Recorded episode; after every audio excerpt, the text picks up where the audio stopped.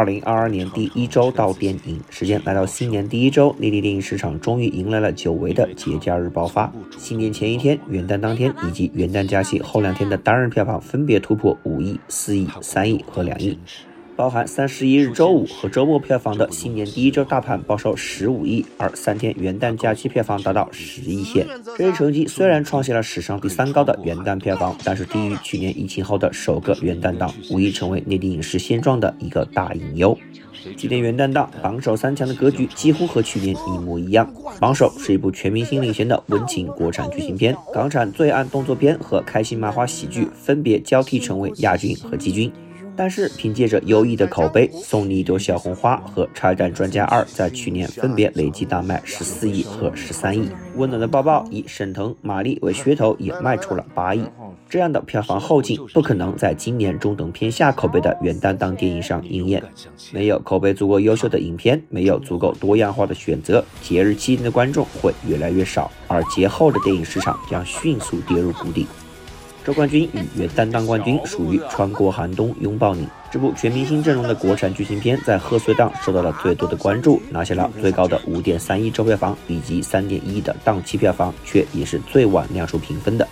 这部目前票房突破六亿的国产大片，在一月三日晚间才公布豆瓣评分，目前分数稳定在六点零。综合评价来看，本片是彻头彻尾的命题作文。武汉籍的朱一龙、徐帆。湖北籍的贾玲以及所有演员都已经尽力完成这个方言对白的故事，但是原本应该充满复杂情绪的疫情众生相，通通被剧本安排成了扁平的工具人。主旋律价值观来的太直接，生硬的影响了故事表达，非常难以说服观众。二零二零年初的武汉可以说是一个挖掘人物深度的好题材，但恐怕在这样的环境下，主创团队们基本很难再有更好的发挥空间了。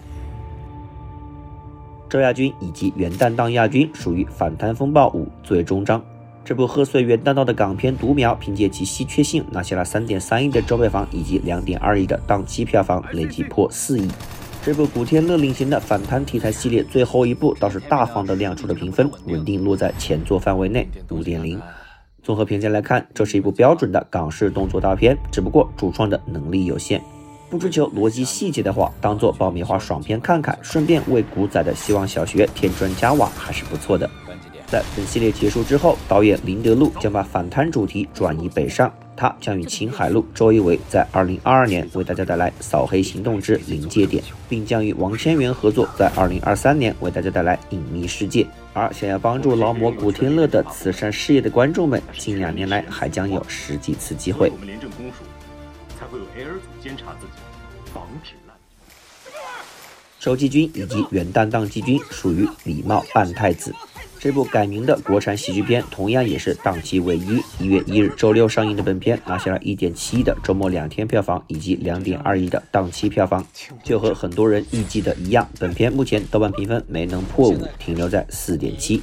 各有三分之一的观众为本片给出了二星或三星。综合评价来看，本片是一部基本合格的开心麻花风格喜剧。身份错位造成的种种笑点，对于主创们来说是信手拈来。当然，大多数欣赏不来这种尴尬喜剧的观众们，对本片肯定是嗤之以鼻的。但是，相当可观的票房还是再次向我们的市场证明了，逢年过节就是会有千万人次的观众不顾电影质量图个乐。除了均分五点二的元旦档三强以外，翻拍宇宙的第二部作品《误杀二》口碑滑坡，收获一点七亿的第三周成绩，排名周榜以及元旦档第四。虽然累计票房已突破九亿，但是已经彻底败完了第一部积累的口碑。元旦档国产爱情片以年为单位的恋爱，拿下了一点三亿的首周票房以及五千六百万的档期票房，排名周榜以及元旦档第五。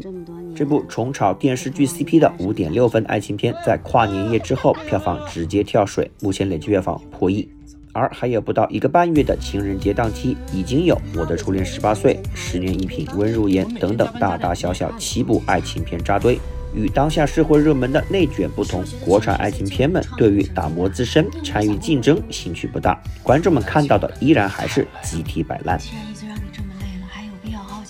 反观国产爱情片《爱情神话》，在高口碑持续传播的情况下，成功逆跌，票房破亿，拿下了八千八百万的第二周票房以及四千八百万的档期票房，排名周榜以及元旦档第六。这部没有鲜肉、没有仙女的中年爱情小品的豆瓣评分依然高达八点三，这才是我们希望的国产爱情片的发展方向。国产动画《雄狮少年》拿下四千八百万的第三周票房，以及三千九百万的档期票房，排名周榜以及元旦档第七。反正已经没人讨论这部自带争议流量的作品的美术和技巧。本片在社会层面带来一个值得思考的话题，或许是这部国产动画所能带来的最大贡献了。下面让我们来看一看本周新片，一月七日上映《Encanto 魔法满屋》。在秋冬季的进口片荒以及大家对《蜘蛛侠三：英雄无归》望眼欲穿的时候，迪士尼本部的第六十部动画作品《魔法满屋》却意外定档。片名西班牙语单词 Encanto 与英语的 Enchanted 同源，表示使人迷惑、被施魔法。这个新的迪士尼故事讲述哥伦比亚的一个魔法家庭中，女主人公是唯一一个不会魔法的。本片目前在海外拿下爆棚口碑，M D B 拿下七点三，烂番茄百分之九十一，爆米花百分之九十三，Metacritic 拿下七十六以及六点九的用户评分，Cinema Score 评分 A。魔法满屋在北美于十一月底上映，目前累计拿下两亿美元的全球票房，并已于十二月二十四日上线 Disney Plus。和以往该类作品的中外口碑类似，这部海外爆火的动画新作在豆瓣评分仅为六点五。综合评价来看，除了新颖的南美风情和拉丁音乐，本片的故事内核新意太少。而本片的内地档期在上线流媒体两周之后，在中国的票房前景恐怕也不太乐观。我们预计排片比在百分之十左右，推荐格式二 D。一月七日上映《最初的梦想》。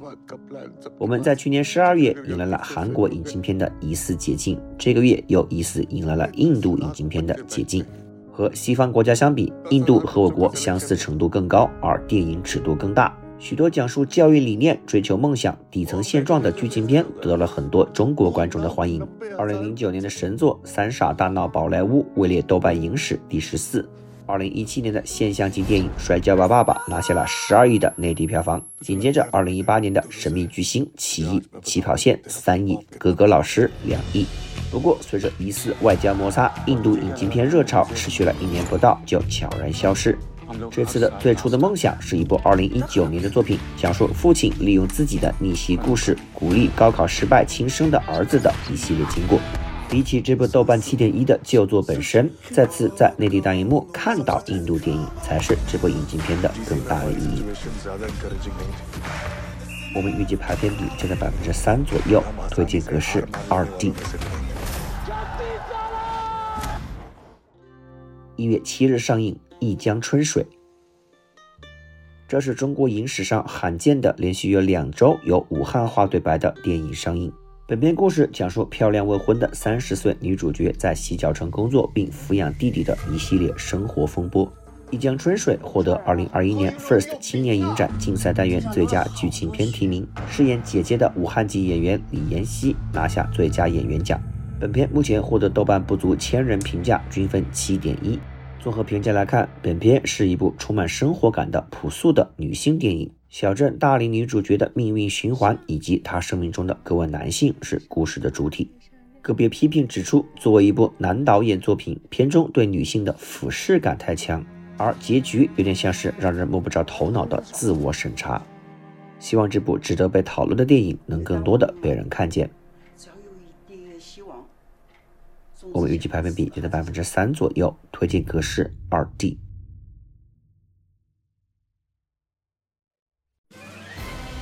第三十四届中国电影金鸡奖获奖名单揭晓，《悬崖之上》拿下最佳导演、最佳男主角以及最佳摄影三项大奖。这是张艺谋的累计第十座金鸡奖杯，以及张译的首个金鸡影帝。张小斐凭借在《你好，李焕英》中的感人发挥，喜逢金鸡影后。由刘烨、宫哲领衔的传记片《守岛人》获得分量最重的最佳故事片奖，范伟凭借另一部张艺谋作品《一秒钟》拿下最佳男配角，朱媛媛凭借《我的姐姐》拿下最佳女配角，《白蛇二：青蛇劫起》获最佳美术片，高口碑引进片《困在时间里的父亲》拿下首座金鸡奖最佳外语片奖杯。二零二一年度中国内地电影总票房以四百七十亿收官，这一成绩蝉联全球票房第一。五十七亿的《长津湖》成为中国影史票房冠军，再加上春节档五十四亿的《你好，李焕英》和四十五亿的《唐人街探案三》，票房三甲合计拿下年度票房的四分之一。除此之外，还有六部影片票房突破十亿，《速度与激情九》和《哥斯拉大战金刚》成为前十中唯二的进口片。在票房和银幕数依然位居世界第一的情况下，与疫情前的2019年相比，我们的头部影片优势以及票房更为集中。二十至三十亿体量的电影成为空白，节假日效应被无限放大，进口片政策缩紧，都成为了制约中国电影进一步发展的隐忧。各位认为2022年的中国电影会更好吗？我是 Cloud，我们继续下周到电影。